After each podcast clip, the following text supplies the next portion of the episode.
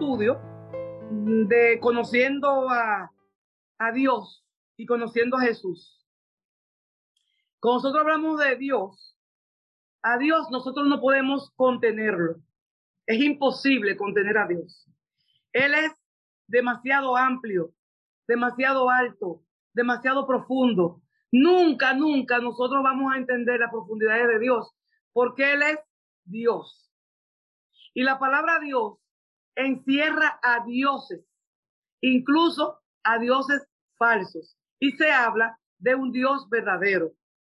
Pero ese Dios nuestro tiene nombre. Y nosotros mencionamos muchos nombres de Dios y cada nombre de Dios hablaba de, de un atributo de Él o de sus atributos.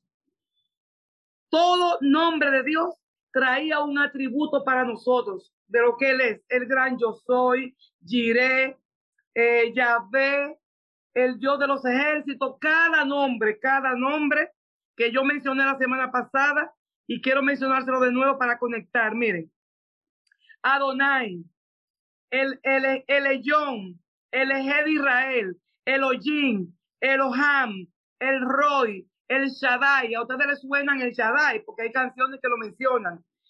Emmanuel, Dios con nosotros. Entonces, Emmanuel va a bajar para Jesús. Jehová, Jehová Jireh, Jehová Makadesh, ese Macadesh fue el Jehová que estudiamos con la pastora Giovanni la semana pasada.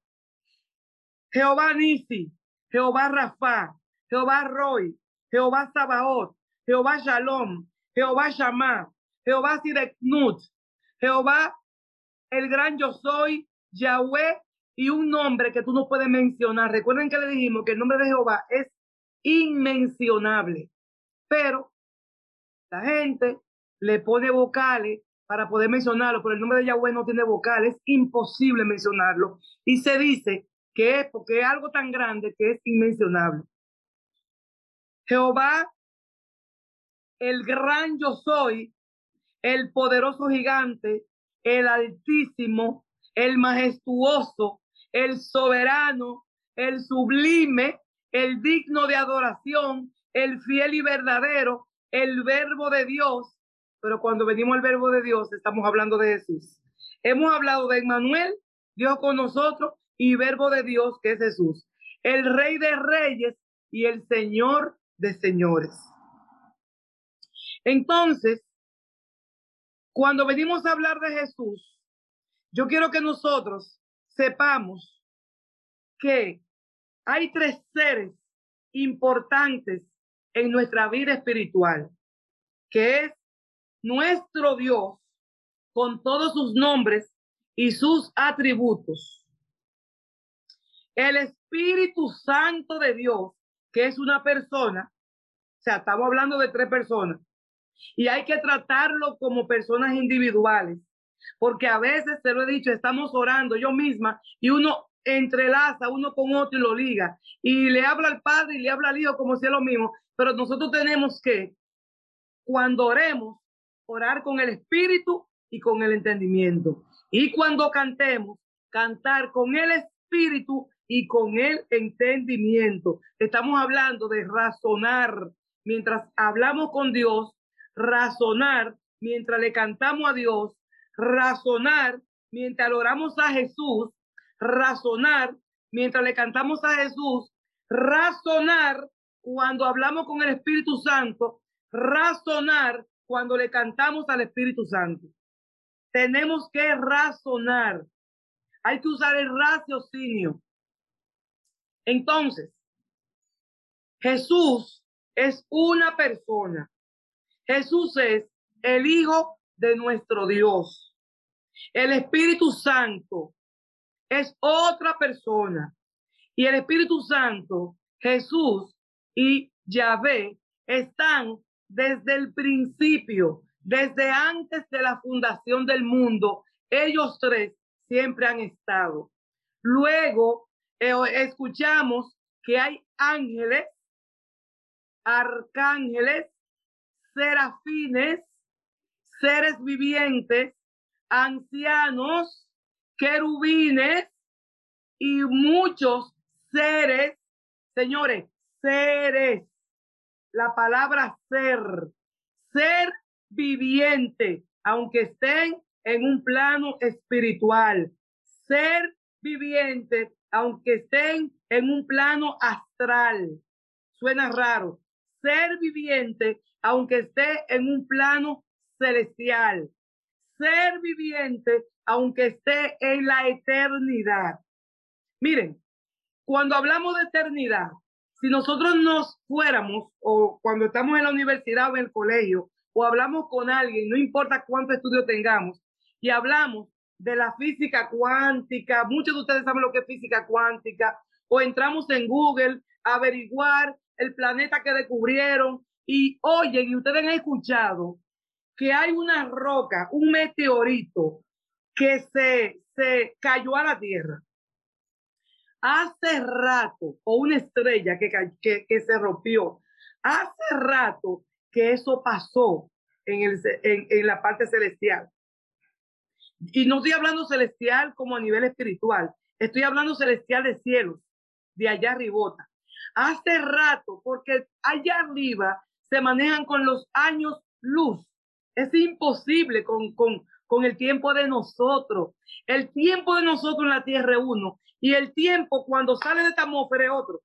Cuando aquí cae un meteorito, hace rato que él salió y cayó.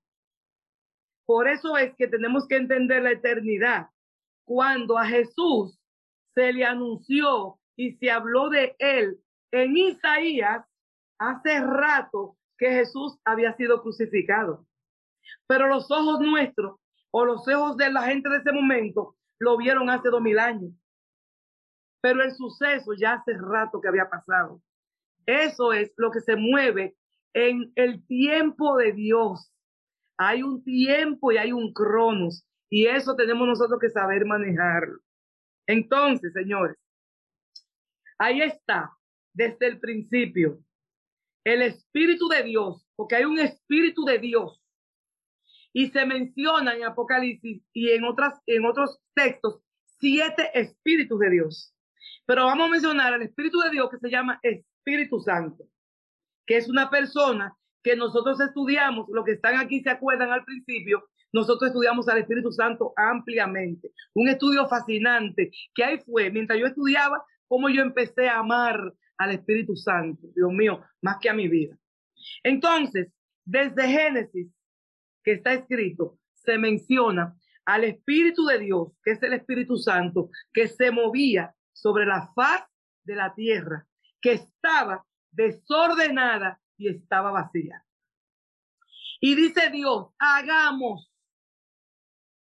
No el hagamos, que yo digo, señores, hagamos. No, no, no, no, no. Dios estaba hablando porque estaba Él, estaba su Hijo, estaba el Espíritu Santo. ¿Quién es más? Yo no sé, porque eso es eternidad. Pero por lo menos estaban ellos tres. Entonces, Luego, el Señor tenía planes en esta tierra para el ser humano. Planes. Como Él tuvo planes con, con Luz, con Lucifer, como tuvo planes con otros ángeles, como yo tengo planes con mis hijos, como tú tienes planes con tus hijos, como tú tienes planes en tu negocio con tus empleados, cuando tú tienes empleados que para ti son lo máximo, empleado que tú lo entrenas, tú lo enseñas, porque son inteligentes y captan todo lo que tú sabes y a veces se hacen hasta mejor que tú.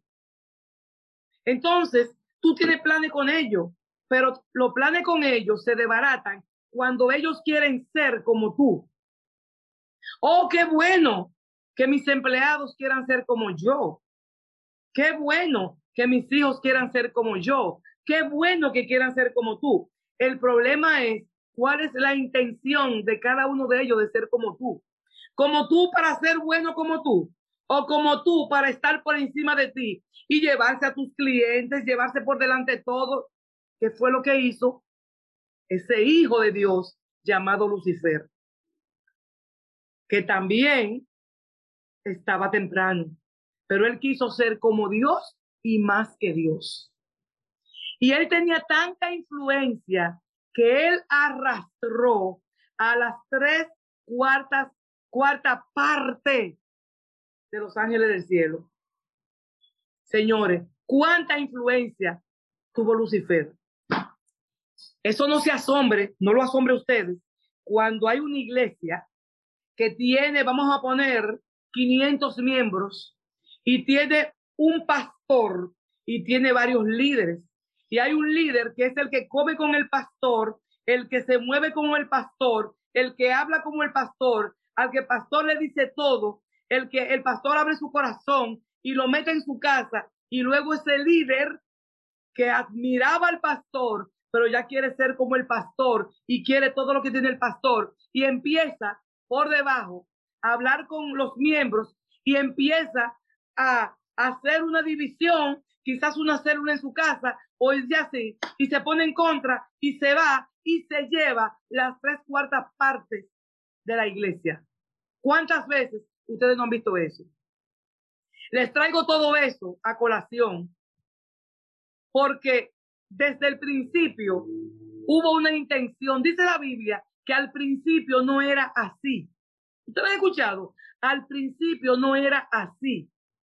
Estaba Dios, estaba su Hijo, el Espíritu Santo. Dios en el Edén hablaba con voz y a él lo escuchaba Adán y lo escuchaba Eva. Él hablaba con Moisés. Al principio no era como es ahora. Al principio era de otra manera, porque la intención de Dios con el pueblo, con, la, con, con un pueblo de carne y hueso, él, él creó al hombre a su imagen y semejanza para que fueran así como él, pero con respeto a él. Pero se dañó, se dañó. Y la intención de Dios sigue siendo la misma, porque sus pensamientos son buenos, son puros, son agradables, son perfectos. Pero nosotros, los seres humanos, dañamos la cosa. ¿Cuántas veces gente, amiga tuya, pariente tuyo, daña la cosa? Ahora mismo yo acabo de hablar ayer, dando una consejería a una persona que buscó dinero y abrió un negocio en un pueblito y puso a su cuñado a atenderlo. A su cuñado y confió en su cuñado. Y su cuñado puso un poco de dinero y él puso otro. Antes de yo hacer el negocio, yo le expliqué lo que eran las sociedades antes de hacerlo. Hazlo de esta manera. Esta persona va a sentir que tú no eres dueño de nada porque tú solamente pudiste dinero. Señores, ¿qué acabó haciendo el socio? Haciéndose del negocio como que era él, sacando el dinero, violentando las reglas. ¿Y cómo terminaron? Enemistados. El sublevarse, el creerse más que el otro, el orgullo, el irrespeto, hace que el otro se subleve y que quien y que quien tenía la buena intención de la unidad se aparte. Por eso dice la palabra de Dios que Dios no es hombre para mentir, que Dios no es hombre para andar variando, que cuando él dice sí es sí, pero la Sagrada Escritura dicen que él dijo que iba a castigar, y después dijo, está bien, no lo voy a castigar. Usted tiene muchísimos ejemplos. Usted tiene ejemplos con lo, tiene muchísimos ejemplos donde él dice, te voy a castigar porque no guardas mi palabra. Y luego dice, Dios mío, dice, esta gente con esa cerviz tan fuerte. No es Dios que cambia. Yo, no, yo quiero que ustedes me entiendan, porque para, para nosotros entender a Jesús, tenemos que entender la actitud de Dios. No es Dios que cambia, Él no cambia. Somos nosotros con nuestras actitudes. Si yo tengo una intención con mi hijo o con uno de ustedes, mis hijos espirituales, y yo quiero, porque mis pensamientos son buenos para esta iglesia, son puros, son santos, yo quiero lo mejor, y yo no quiero cambiar. Mira, esto va a ser de esta manera. Yo no puedo, yo no quiero cambiar, pero ¿qué pasa? Si su comportamiento no va acorde con lo que yo estoy pensando, yo tengo que hacer un cambio de actitud para ustedes. No es que yo quiero cambiar, es que yo tengo que hacer un cambio de actitud de actitud. Yo no cambio mi pensamiento, pero yo cambio mi actitud. Porque no podemos seguir en lo mismo. Entiendan a Dios. Entiendan su soberanía. La soberanía de Dios. Alguien soberano es alguien, no vamos a decir que hace lo que le da su bendita gana. Porque la gente cree que soy, yo hago lo que me da la gana. Una soberanía para aplastar, para dañar, para dominar. No, estamos hablando de una soberanía de poder, de que yo te creé, de que yo te hice, de que yo te formé. Yo conozco cómo tú funcionas, yo conozco tu mente, tú eres imagen y semejanza mía. Yo sé lo que tú tienes, yo sé para lo que tú das. Yo conozco tus intenciones, yo sé que tú eres polvo, pero yo sé que tú tienes un espíritu. Ah, pero no. Yo le pongo a mi hijo, vamos de mi nieto, que le encanta manejar, pero mi nieto tiene 15 años. A mí me llega una agüita y yo le pongo a mi nieto un carro, ahí se lo parqueo. Mira, Jean Luis, ese carro es tuyo, pero mientras tú no tengas 16 años, tú no puedes ponerle la mano. Está guardado, está allí, míralo allí. Es tu carro, porque apareció una oportunidad y yo digo, wow, él va para la universidad, déjame comprar este carro. Pero tú sabes, Jean Luis, que tú no puedes poner la mano en ese carro. Te lo compré por una oportunidad porque es bueno para ti, pero no es tu tiempo para usarlo. Espera tus 16 años cuando tú tengas un permiso de aprendizaje y tú puedas guiar al lado de fulano, al lado de fulano. Ah, pero entonces el nieto mío, que sabe que es su carro, pero que no le puede poner la mano, va y saca la llave donde yo la tengo. Está atento si yo tengo una llave o tiene una clave y está atento y va y rompe las reglas, porque yo le dije, ese carro es para ti, pero no es tu tiempo para usarlo. A veces no queremos complicar con el jardín del Edén y queremos decirle a Dios que él fue injusto. Queremos decirle a él que él es injusto, que él puso el árbol para que el hombre lo vea. No, estaba plantado en el Edén. Y a usted se le dijo que no le ponga la mano. A usted se le dijo, no es su tiempo. No le ponga la mano. No es su tiempo. Lo mismo hace mi nieto. Ponerle la mano al vehículo, prenderlo e irse con él. Mi, mi, mi intención es darle el vehículo. Yo lo uso mientras tanto, pero lo va a usar libremente porque es de él. Pero ya al yo ver su actitud, al yo ver su accionar, yo digo, espérate, mi intención era esta, pero ya no, te voy a quitar el carro. No le va a poner la mano jamás al carro. Lo voy a vender o se lo voy a poner en mano a fulano de tal. Ese es Dios. ¿Me están entendiendo?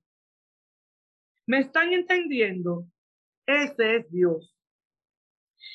Al pasar esto en el Edén, esa esa rebeldía del hombre y de la mujer, el hombre en sentido general, Dios se molestó. Y Adán, en vez de tener una actitud de decir, eh, hice lo que no debía hacer, se escondió, que es la actitud que nosotros hacemos. ¿Qué haría mi nieto? Esconderse. Ay, abuela. No, no, no, no, no. Salga responsablemente y diga que lo hizo mal. Yo no sé o pienso yo, conociendo yo a Dios, porque ya conocimos sus, sus atributos, lo bueno que es Dios. Señores, Dios es Padre. Dios es un Padre. ¿Cuántos hijos nuestros no hacen cosas que nosotros sabemos que merecemos, que merecen un castigo o que tienen que pagar consecuencias, pero igual le seguimos amando porque yo soy madre y él es padre. Dios siempre va a ser padre. Siempre será padre. Por más mal que nos portemos, siempre va a ser padre.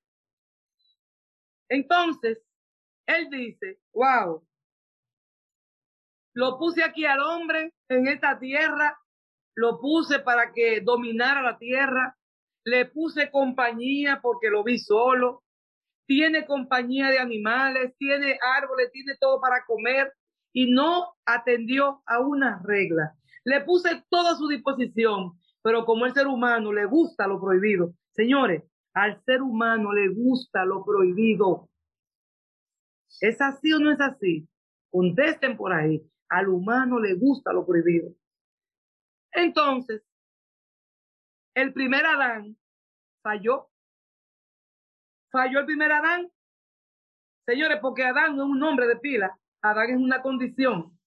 El primer Adán falló. Y por eso vino un segundo Adán.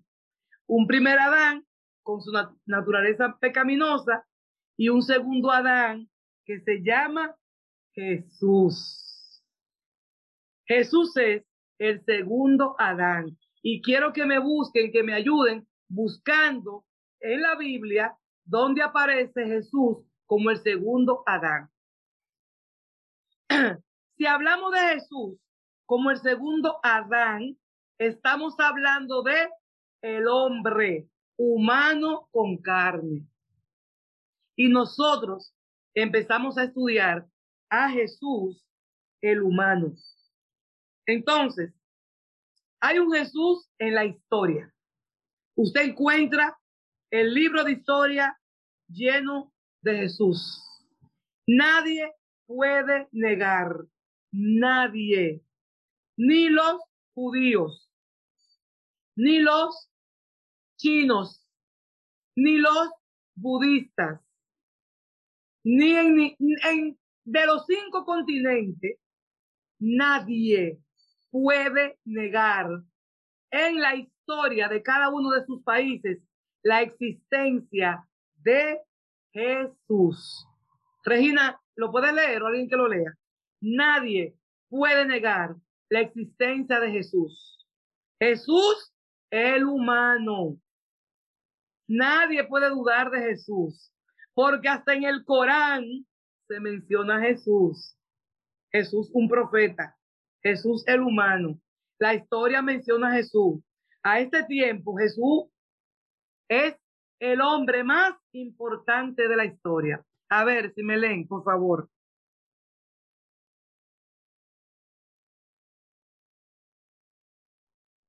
Está en Primera de Corintios 15:45.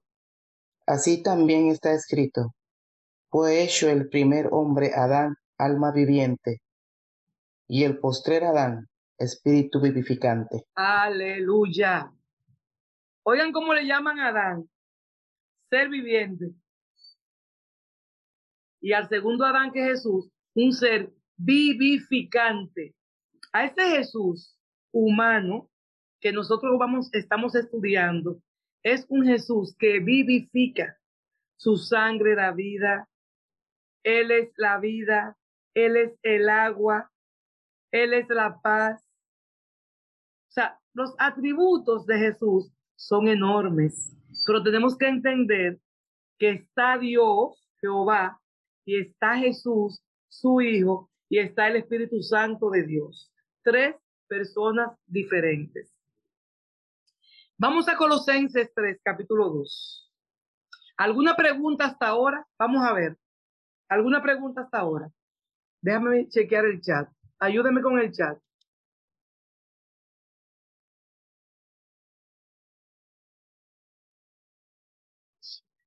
Tiene que ser pregunta, Oceanía, buenos días. O comentario. Buenos días. sí, yo tengo un comentario, si no hay alguien primero que yo.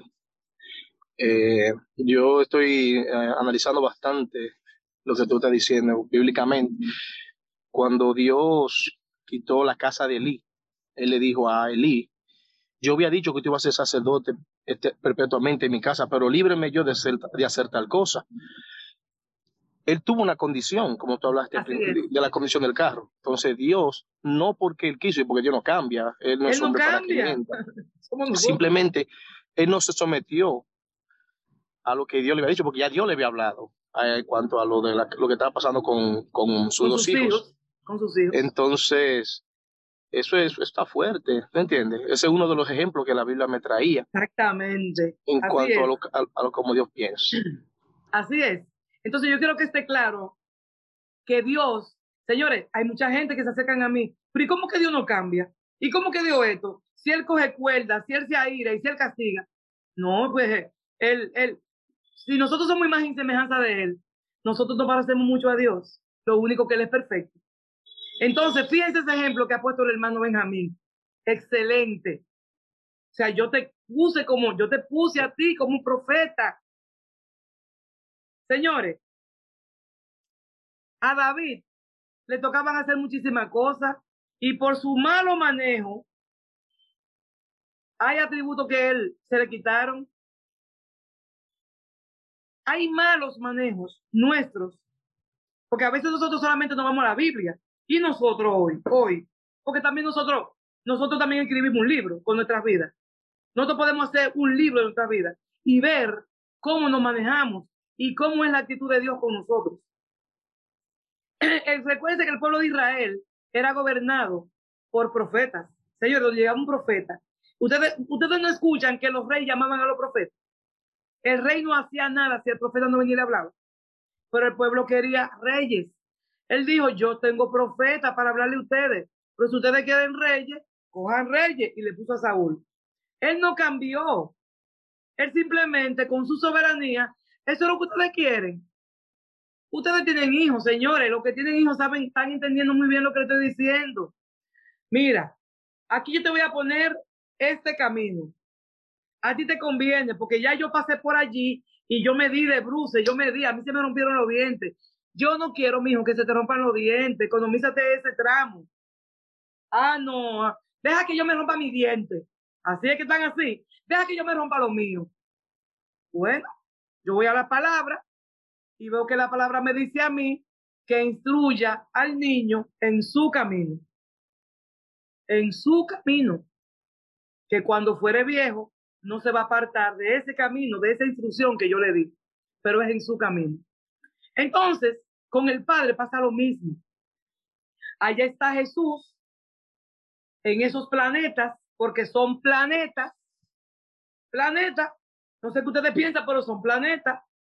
Allá arriba hay ríos, hay calles, hay murallas, hay puertas, hay garitas.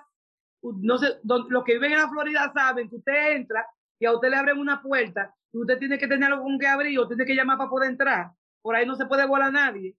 Allá arriba hay puertas. Le hace Apocalipsis, le Ezequiel, le Daniel.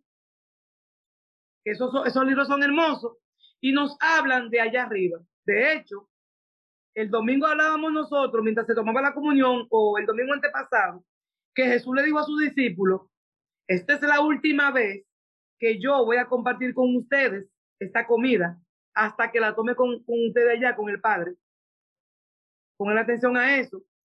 Allá arriba es más bello que este lugar y este lugar es hermoso. La tierra es bella y aquel lugar es mucho más hermoso.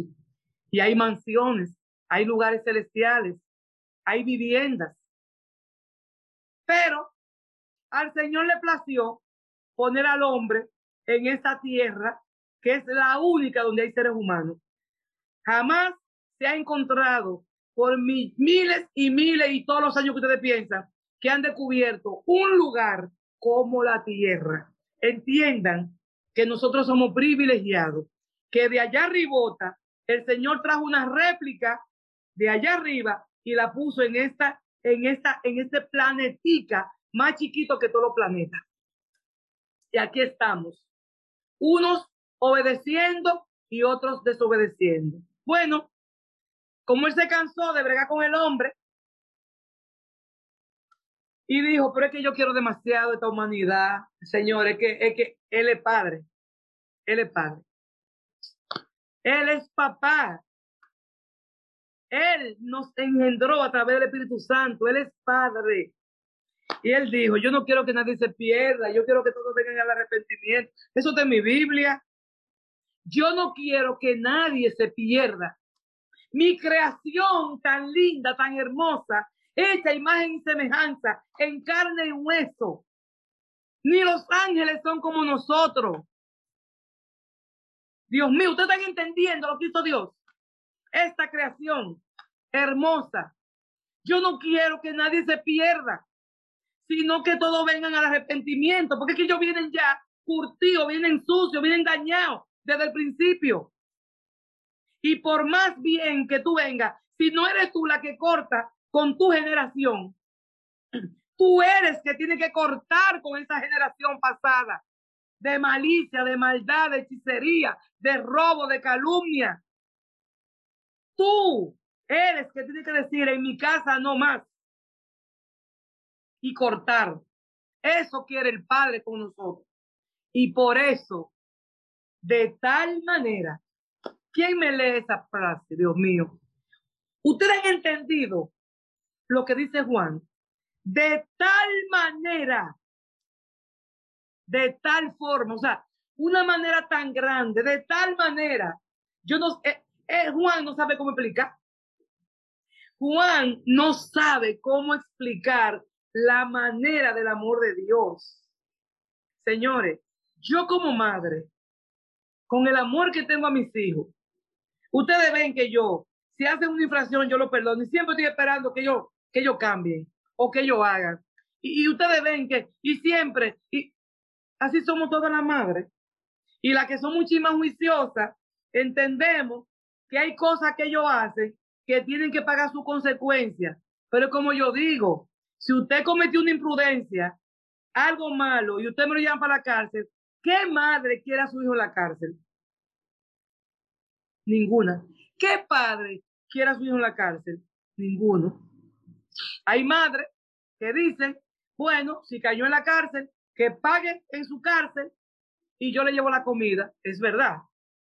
Yo le llevo su comida, lo mantengo. Pero cuando a ti te dicen que donde está tu hijo preso por una malcriadeza que hizo, por un pecado que hizo, porque fue que transgredió la ley, es que violentó a la mujer, es que se peleó con alguien, es que se puso a vender droga, es que pasó un semáforo en rojo, es que andaba sin licencia, o sea, transgredió la ley y cayó preso. Y usted dice, está bueno. Caramba, que caiga preso por, por, por, porque no piensa. Y tú vas con tu cantinita a llevarle su comida para que coma. Resulta que cuando tú llegas allá a los dos días o a los tres o a la semana, tu hijo, tu hija está así de seca, de flaca, delgada. Y tú descubres que te lo están violando, que te lo están maltratando, que te lo están golpeando. Oye, tú vas a buscar el dinero debajo de la piedra para sacar a tu hijo de esa cárcel donde está, a pesar de tú saber que él cometió la infracción. ¿O no es así? Quiero un comentario con respecto a esto. ¿O no es así? Pastora, yo, eh, usted me respondió una pregunta que le iba a hacer sobre las consecuencias cuando, porque se confunde mucho. Y, y, quería hacer ese comentario, se confunde mucho el amor de Dios cuando nosotros tenemos que pagar la consecuencia de ver roto, de ver eh, eh, no haber cumplido con la ley que ya Dios ha establecido. Y que son buenas. Entonces, hay una confusión muy grande en el mundo, y incluso entre muchos creyentes, que cuando estamos, con, estamos eh, como usted dijo, cuando te meten al hijo preso, usted lo dijo, usted le dijo, mi nieto, ese carro no lo puede tomar y cuando usted toma medida porque lo desobedeció, porque no era el tiempo de él tomarlo, entonces se ve esa, esa medida que usted toma, dice, ahora te lo quito, no te dejo la llave, ahora yo te voy a proteger, aunque él se enoje, usted va a hacer lo que tiene que hacer para protegerlo por arriba de su voluntad. Eso es eso, eso se ve y mucha gente lo confunden como si usted no amara a su hijo. Como castigo. No, lo, malcría. Vamos viendo que es parte de las cosas que vemos cuando, y lo vemos nosotros como sociedad. Usted estaba diciendo algo. La mamá deja que el hijo vaya preso porque cometió el error, pero cuando usted ve que su hijo, el daño que le está, el, precio que está pagando por estar preso es, es superior al, a la infracción, usted dice, bueno, pero es que, es que está sufriendo más de lo que debe. Yo dije que esté preso para que aprenda y que salga como la ley a los tres meses, no que lo violen ni lo maten adentro. Pero no podemos confundir, esto es tan, el amor de Dios no se confunde porque Él deja que paguemos las consecuencias. Él dice, en las consecuencias yo voy a estar contigo, yo te voy a proteger. Tú vas a aprender con las consecuencias pero yo no te voy a dejar solo aún en medio de tu enseñanza que tienes. Así mismo es. claro o no? ¿O eso fue lo que te quiso No, así mismo es. Para yo poder a usted enseñarle el amor de Dios para nosotros, cuando Él dice que de tal manera, Juan, de qué manera Dios nos amó, que mandó a su Hijo a la tierra. Señores, a una tierra tan malvada como se porta la gente, aquí mandó a su Hijo. En carne, de ese que nosotros vamos a hablar. Eh, eh, tienen que entender al Jesús carnal. Tienen que meterse en la cabeza al Jesús en carne. Dice que fue tentado en todo. Cuando dice tentado en todo, fue en todo. Con hambre, mira comida. Con necesidades, quizás, mira mujeres. Con sed, mira bebida. Con comodidades, mira comodidad. Tírate, tírate de aquí arriba, que tus ángeles te vienen a buscar. Él sabe que los ángeles lo vienen a buscar, pero hay tentaciones que vienen de la gente, señores. Señores, ¿cuántos matrimonios no están hoy perdidos, dañados, desbaratados, separados por una tentación? Hay tentaciones a las que hay que hacerle resistencia. La tentación necesita resistencia. La tentación necesita que salgamos corriendo. Ante una tentación, o se resiste o se corre. Y la resistencia tiene que venir acompañada de la palabra de Dios. Usted no puede resistir y solamente hay yo No, tiene que resistir con la palabra, porque escrito está. ¿Me están siguiendo? Las tentaciones se acompañan de resistencia o salir corriendo. Huir de ella. Huir de ella. Sí, ese caso de José hay que estudiarlo, porque José fue tentado, tentado, tentado, y la mujer se quedó con la ropa en la mano. José casi peca, pero se fue. Por eso es que cuando se habla de que Jesús fue tentado, no es Jesús el Hijo de Dios en espíritu, es Jesús en la tierra. Y yo quiero que nosotros entendamos esto. Tentado en todo, quebrantado, molestado, vejado, escupido. Le hicieron cosas indignas, lo expusieron, lo burlaron al Jesús carnal. ¿Qué pasa con Jesús carnal? ¿Qué pasa conmigo y qué pasa contigo? Que ese Jesús que vino a la tierra tenía las mismas condiciones físicas tuyas y mías. El mismo deterioro carnal. Él murió por una crucifixión. Él murió físicamente. Lo que pasa que, a diferencia de nosotros ahora, Él resucitó. Pero Él no resucitó en esta carne. Él resucitó en un cuerpo celestial. Pero un cuerpo celestial que se veía físicamente. Ustedes lo pueden buscar en las escrituras. Si habéis, pues, resucitado con Cristo, voy a empezar por ahí. Si habéis, pues, resucitado con Cristo, busquen las cosas de arriba, donde está Cristo sentado a la diestra de Dios. Pongan la mira en las cosas de arriba, no en las de la tierra, porque ustedes han muerto y su vida está escondida con Cristo en Dios hay un papel protagónico de Cristo en Dios.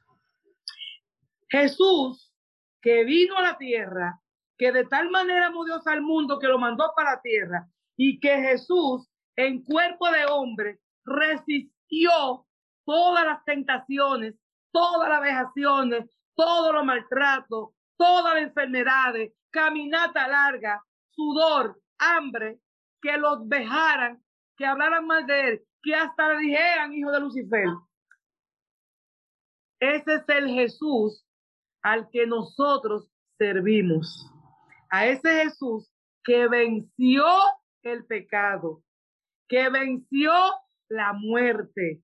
Entonces, nosotros hoy tenemos que morir en Jesús y ser resucitados con Él y luego tener la mente de Él. El Jesús de la historia.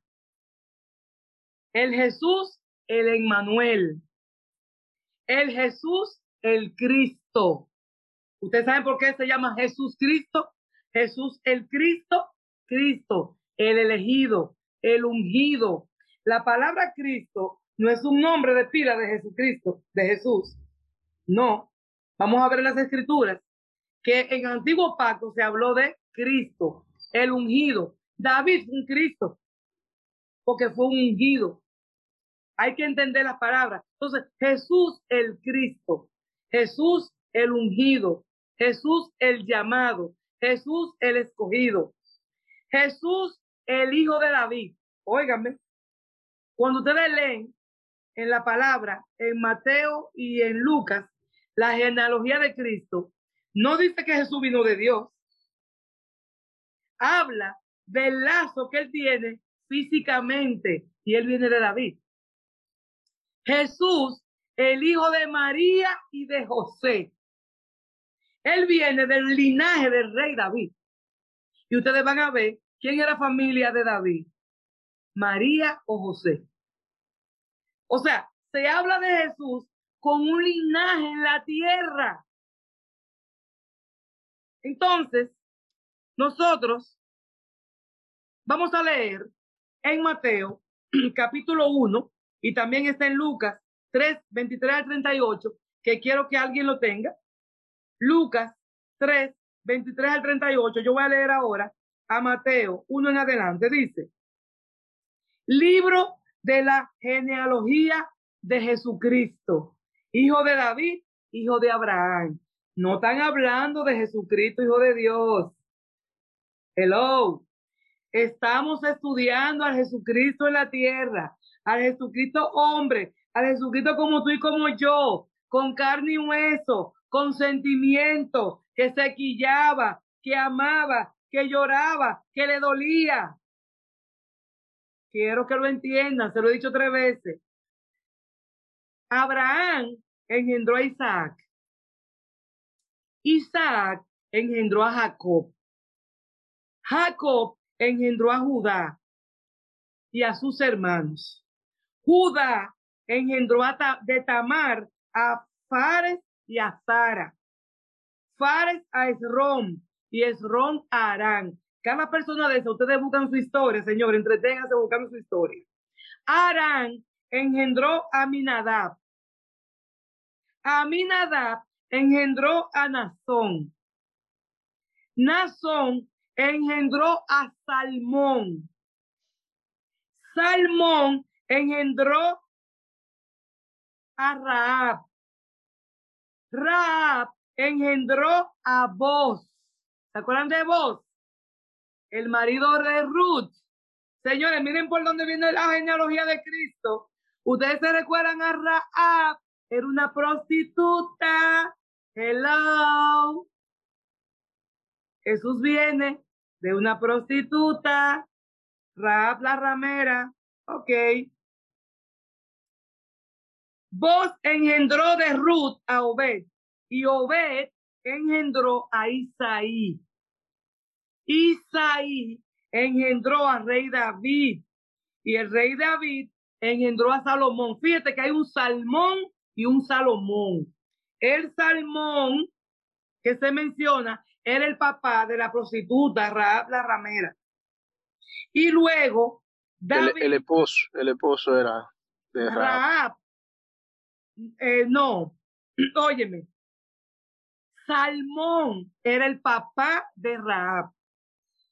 Ah, perdón, era el marido de Raab.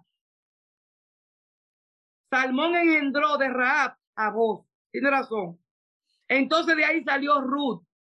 Y de Ruth, Obed y Obed a Isaí. ¿Quién es Isaí? El papá de David. Isaí engendró al rey David. Y David engendró a Salomón. que fue la mujer de Urías. Ahí sale la palabra diciendo de quién era, de Urías, al que David mandó a linchar. Ok, señores. Aquí, esto, esto te dice a ti que no importa cuáles son tus raíces.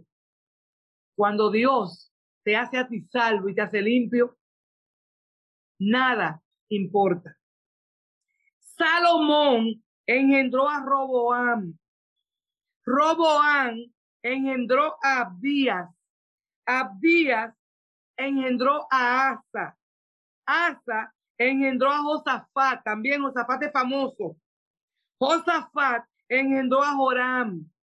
Y Joram engendró a Usías, a Usías. Usías engendró a Jotán. Jotán engendró a Acaz. Y Acaz engendró a Ezequías. Ezequías engendró a Manasés. Manasés a Amón. Y Amón a Josías. Josías engendró a Jeconías y a sus hermanos en el tiempo de la deportación a Babilonia. Después de la deportación a Babilonia, Jeconías engendró a Salatiel y Salatiel engendró a Zorobabel. Zorobabel engendró a Abiud. Abiud engendró a Eliaquín. Eliaquín engendró a Azor. Azor engendró a Sadoc. Sadroc engendró a Akim y Akim a Eliud. Eliud engendró a Eleazar. Eleazar a Matán. Matán a un Jacob. Jacob engendró a José marido de María. Vamos a pararnos ahí. Hello. Vuelvo y le leo. Ok. Eliud engendró a Eleazar. Eleazar a Matán. Matán a Jacob. Jacob engendró a José. José, el esposo de María. José el que hacía muebles. José, marido de María, de la cual nació Jesús, llamado el Cristo. Aquí en este verso 16 hay mucha tela que cortar. La genealogía de Jesús, que viene del rey David, es dado por José, no por María. Y José no puso nada en Jesús físicamente hablando, porque fue el Espíritu Santo que se posó sobre María y ella quedó embarazada con el Espíritu Santo.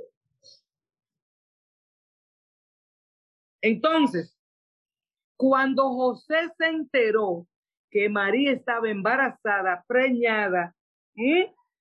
José se molestó porque José no había conocido a María. Conocer en ese tiempo, no dije que te vi, yo hablaba contigo. Conocer era tener relaciones sexuales, relaciones íntimas. Pero José, por el ángel y también por decente, se quedó callado y no tiró a María al medio. Pero de María hablaron feo, porque María salió embarazada, jovencita, de un viaje que se fue para la Loma, para donde su prima, Isabel. María se fue de vacaciones y vino embarazada. Oh, llegó embarazada. Ya ustedes saben todo lo que hablaban de María. Miren a María tan cerecita que se veía. Esa es la historia, señores, de Jesús. Entonces, Jacob engendró a José marido de María, de la cual nació Jesús llamado el Cristo.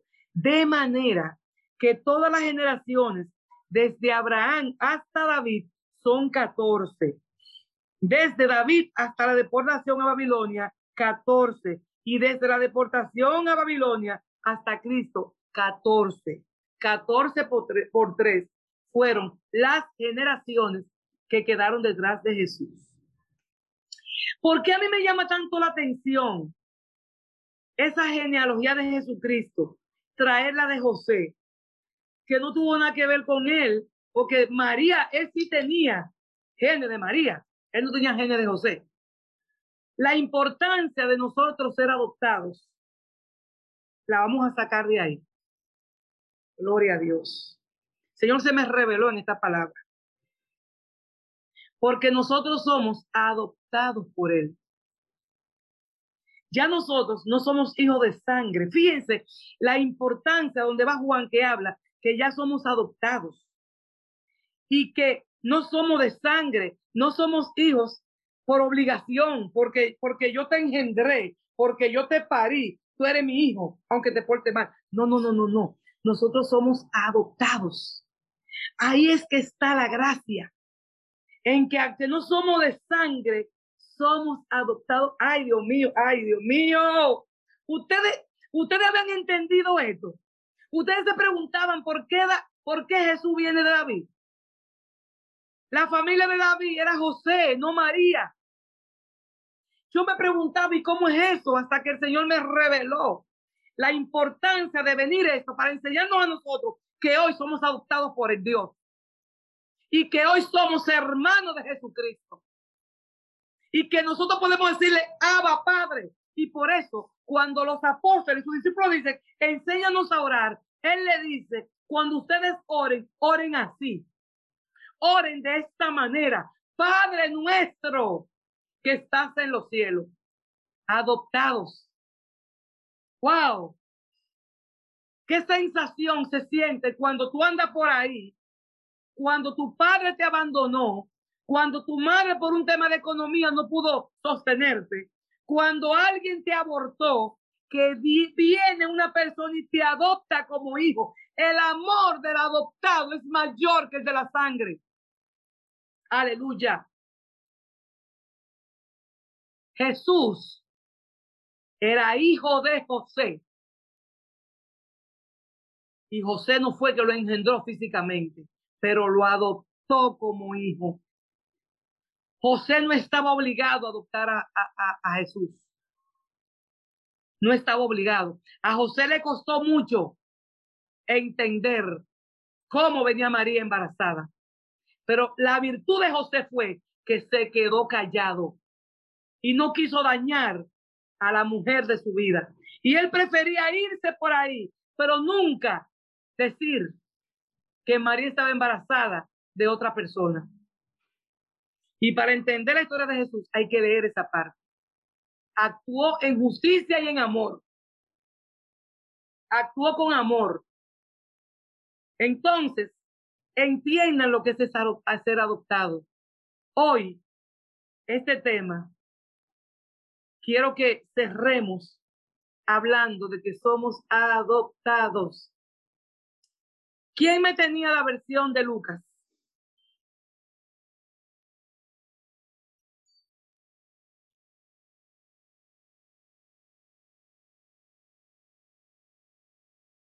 ¿Quién me tiene la versión de Lucas? Genealogía de Lucas 3, 23 al 38.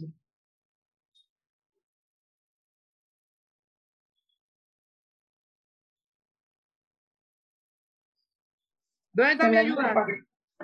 Se la leo, Pastor. Claro. Amén.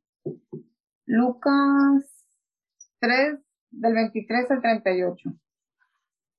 Jesús mismo, al comenzar su ministerio, era como de 30 años hijo, según se creía, de José, hijo de Eli. ¿Cómo fue? Hijo, según, se creía. Señores, tienen que aprender a leer las diferentes versiones.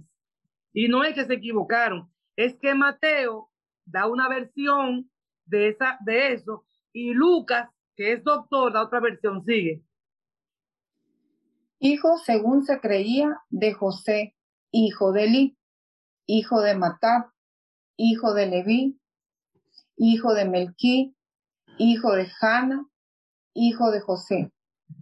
hijo de Matatías, hijo de Amós, hijo de Naúm, hijo de Esli, hijo de Nagai, hijo de Maat, hijo de Matatías, hijo de Semeí, hijo de José, hijo de Judá, hijo de Juana o de Joana, hijo de Reza, hijo de Zorobabel, hijo de Salatiel, hijo de Neri, hijo de Melki, hijo de Adí, hijo de Cosam, hijo de Elmodán, hijo de Er, hijo de Josué, hijo de Eliezer, hijo de Jorín, hijo de Matat, hijo de Leví, hijo de Simeón, hijo de Judá, hijo de José, hijo de Jonán, hijo de Eliaquín, hijo de Melea,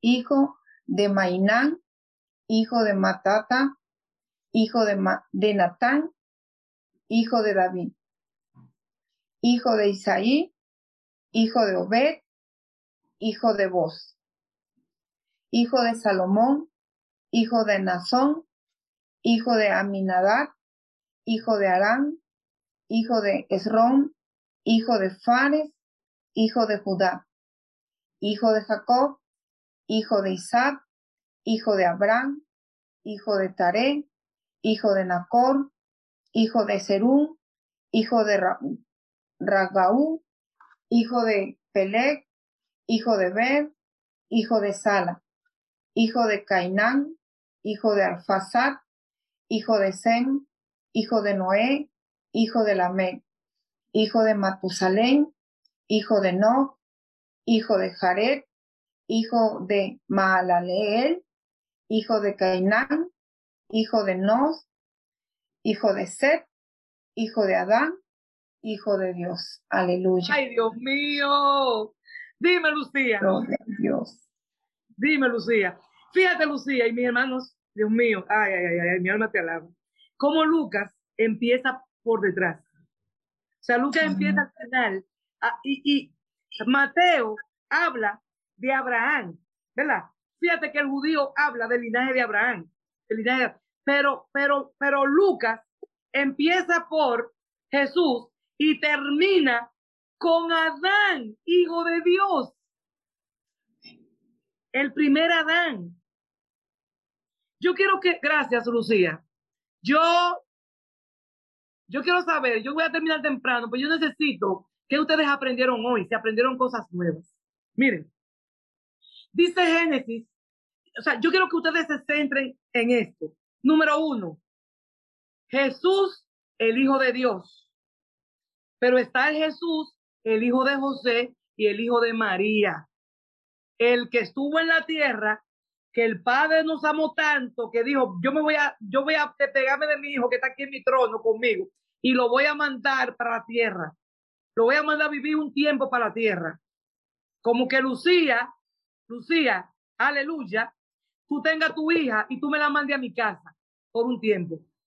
Para que aprenda el idioma, para que aprenda algo de aquí que tú lo que sea, tú yo tú la mandas confianza para, tú la, tú, la amas y tú me amas tanto que tú me la mandas para mi casa. Que tú te despojas de tu hija y me la mandas a mí. O simplemente tú te enteras que yo estoy enferma y tú dices, yo amo tanto a mi pastora que yo le voy a mandar a mi hija para que la cuide, que es médico para que la cuide. Eso hizo el Señor. Despojarse de su hijo allá donde él vive, donde hay trono, donde hay ángeles, donde hay arcángeles, donde hay serafines, querubines, ancianos que se quitan su corona delante de él y delante del hijo y decirle, oye, mi hijo Jesús, te voy a tener que mandar para la tierra. Yo amo demasiado a esa gente, a ver qué podemos hacer con ellos. Yo no quiero que se pierdan. Ese es Dios. Ese es el Dios que nosotros estudiamos por mucho tiempo para atrás. Yo no sé si ustedes acaban de entender el amor de Dios para nosotros. Que nos creó un lugar para, específico para nosotros y lo dañamos. Ese es Dios. A su hijo. A coger lucha aquí. Y su hijo pudo haber sido desobediente. Jesús se pudo haber sido desobediente y dejarse tentar y decir, mi papá no debió mandarme para acá y hacer lo que quiera. Por eso es que él cuenta una historia del hijo pródigo. Por eso se cuenta esa historia. Esa historia tiene más aprendizaje de lo que ustedes piensan. Dice Génesis 3:29. Entiendan algo, mis hermanos y hermanas. Y si sois hijas, si sois hijos de Cristo, entonces sois, y si sois, perdón, de Cristo, no hijos, nosotros somos hermanos de Cristo. Óigame, nosotros somos hermanos y hermanas de Cristo, hermanas de Cristo. Él nos trata como hijos, como yo le digo hijo a ustedes. Si sois de Cristo, entonces sois descendencia de Abraham, herederos según la promesa. Gálatas 4:7. Por tanto, ya no eres siervo, sino hijo. Y si eres hijo, también heredero por medio de Dios, porque el Padre es Dios. Colosenses, Colosenses 1:12. Dando gracias al Padre porque nos ha capacitado para compartir herencia de los santos en luz. Primera de Pedro 1.4. Para obtener una herencia incorruptible, inmaculada y que no se marchitará, reservada en los cielos para nosotros. Gálatas 4:6.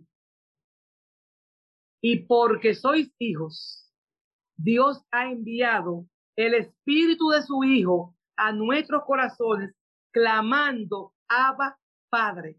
Por eso, Abba Padre que estás en los cielos, papito lindo que estás en los cielos.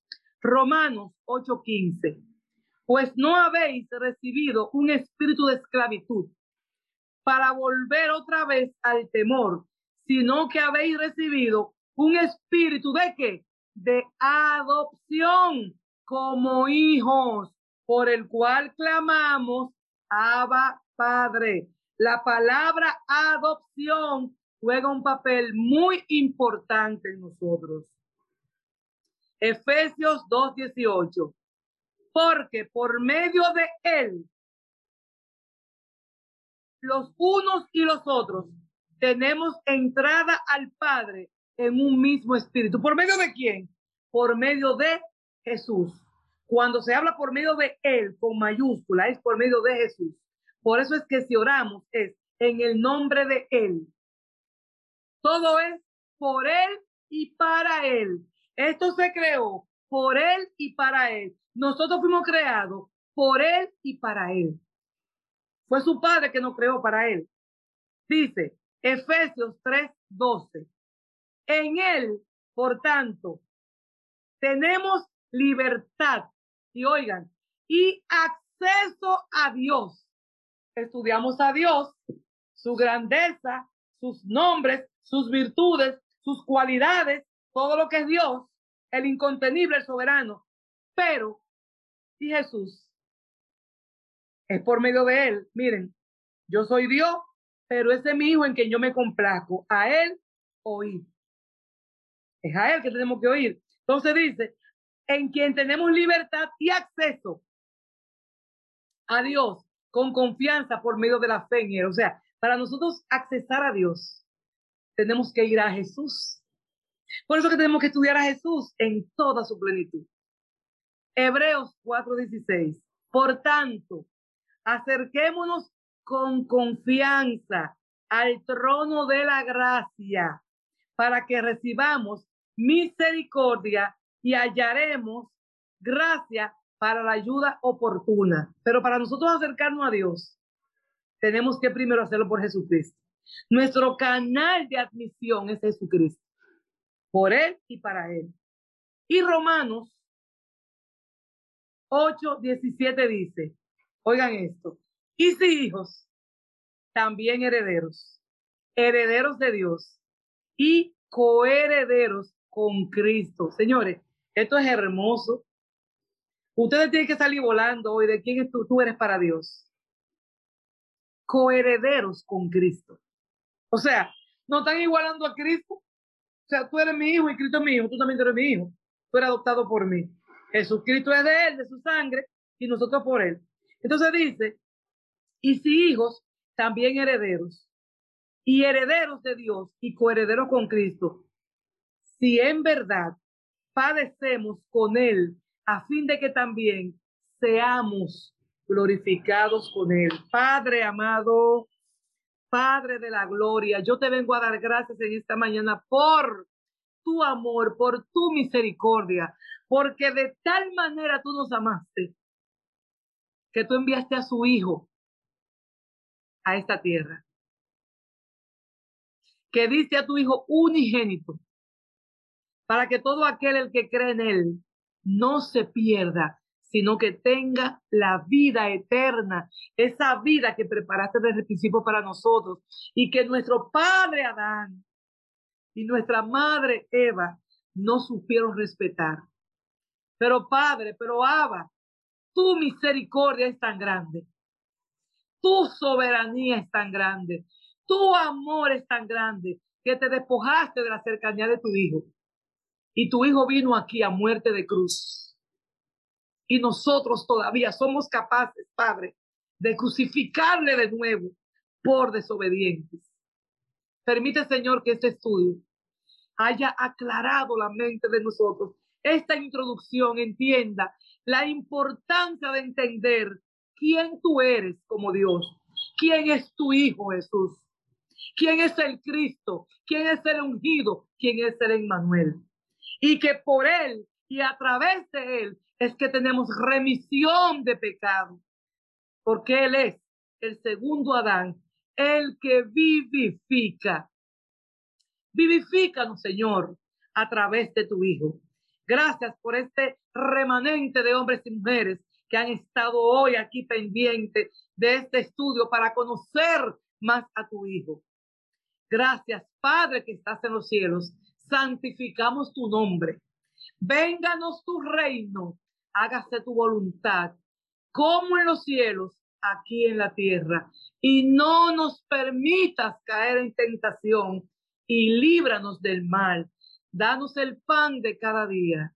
Gracias, Señor, y perdona nuestras ofensas como nosotros de corazón perdonamos a los que nos ofenden. Gracias por este remanente. Gracias por tu amor, por tu misericordia. Gracias por tu gracia y gracias por tu Hijo. Jesús, Jesús, te amo. Te amo por lo que el Padre hizo contigo y para nosotros. En tu nombre es que yo hablo. En tu nombre es que yo me muevo. En tu nombre es que yo creo. Gracias Espíritu Santo de Dios. Amén y amén. Dios le bendiga.